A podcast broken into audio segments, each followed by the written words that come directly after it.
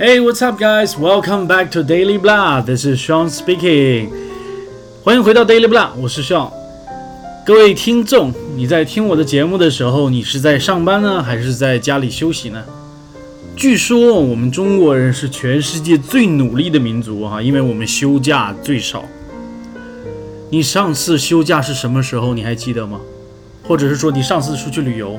当然了，现在我们的社会都流行一句话哈，说这个世界很大，我想去看看啊，来一场说走就走的旅行。但是其实很多人哈，包括我自己在内，在上班的时候，其实很舍不得那一点点加班费哈，尤其是在这个各种各样的国家的法定假日啊，因为因为什么呢？有三倍工资，对吧？什么？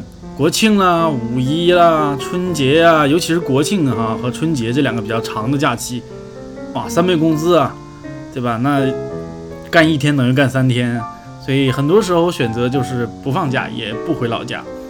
那么现在呢，就更没有休假时间了，因为自己干了嘛。所以，哎呀，有些时候想想，真是确实能够休一个假，还是真的是很奢侈的一件事儿。那么今天呢，我们就来读一篇文章，告诉你休假真的非常重要。OK，释放一下你的身心，提高一下你的生产力，对吧？减小一下你的压力，然后重新回到工作岗位当中，或者是回到自己的事业当中，自然也就满血复活了，对吧？好的，那么现在我们进入今天的这一篇文章，标题是 Take a vacation.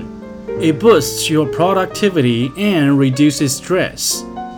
You recharge your phone when it runs out of juice. You refill your gas tank when you are running on empty.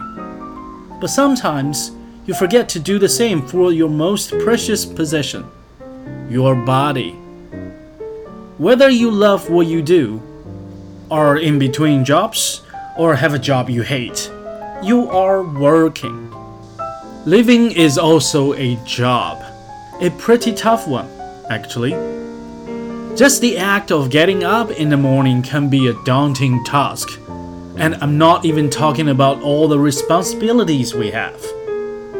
So, why do you make your life even more challenging by not taking a vacation to recharge? I'm not talking about your weekends that are packed with activities or holidays where you do more work than relax. No, the type of free time doesn't serve a purpose. I'm talking about resting with a very specific reason to recharge your battery so you can keep working hard. To me, life is about hard working. Voltaire said it the best. The further I advance in age, the more I find work necessary. It becomes the long run the greatest of pleasures, and it takes the place of the illusions of life. Reset reduces stress, improves creativity and productivity. Scientific research shows that a vacation decreases perceived job stress and burnout. Now, that's a pretty solid benefit of taking a few days off, but there is more. As you may know, I'm always interested in productivity, in the case of resting or a vacation. My question is would I get more things done when I get back? The answer is yes. But there's one major thing to keep in mind. But let's back up a bit. What does it mean to get more done? Getting things done has nothing to do with time. If you work more hours, you don't necessarily get more done. In fact, research shows that working more hours generally means less productivity. Why? Well, we often waste time if we have more of it. It's simple. If I say to you, you have a year to write an article, what would you do? Procrastinate, right? But what if I tell you that you only have two hours? You immediately think, how can I write this article ASAP? So, in a way, having more days off and fewer days to work forces you to be more effective with your time. Research shows that a vacation in itself won't make you more productive. But when you have more days off, you have a strong desire to get more things done in less time. And that's a win win situation for everybody you your business or your job. You take off a few days, recharge, spend time with your family or friends, and when you come back, you are more productive. Sounds great, but wait, there is a caveat. When your vacation is stressful, the positive benefits go away. Have you ever watched the National Lampoon's Vacation with Chevy Chase? That's how my family holidays were. Not good. So keep the stress at a minimum on your holiday. Otherwise, you've wasted a perfect opportunity to relax and boost your overall productivity. Here are a few tips that might help. Number one, if you are a planner, plan. One of my friends loves to plan everything. He loves itineraries and minute by minute plans of the day when he's on vacation. I'm the opposite. When we went on a trip a few years back, he said, I'm going to copy your style and just go with the flow. I said, Perfect. On the first morning, I slept until 10 a.m.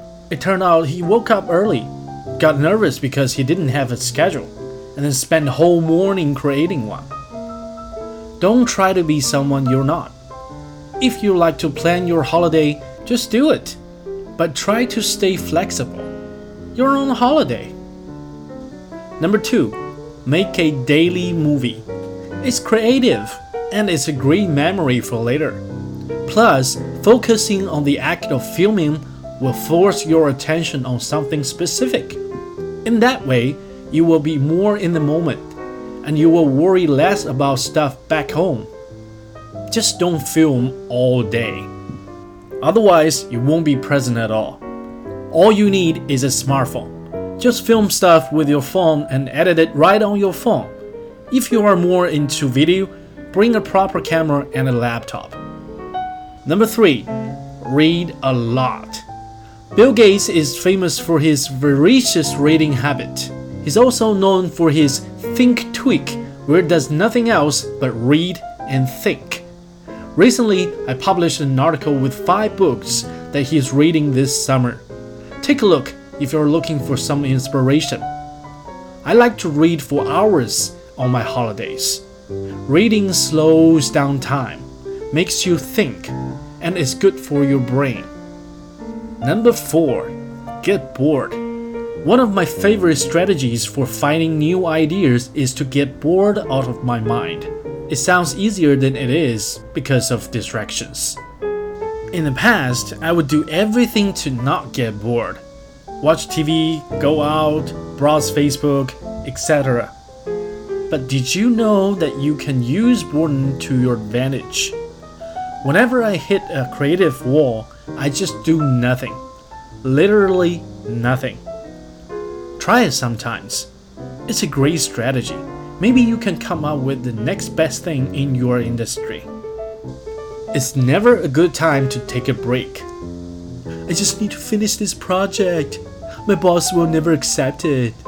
People will think I'm lazy, I don't have time, money never sleeps. Yeah, yeah, I've been there too. But what would you rather? Continue to work without resting and burn the fuck out, or take some rest before you are tired? Yep, life is long, so play the long game. P.S. For years, I couldn't afford to go on a holiday. If you're in the same position, have a staycation. The above tips still apply.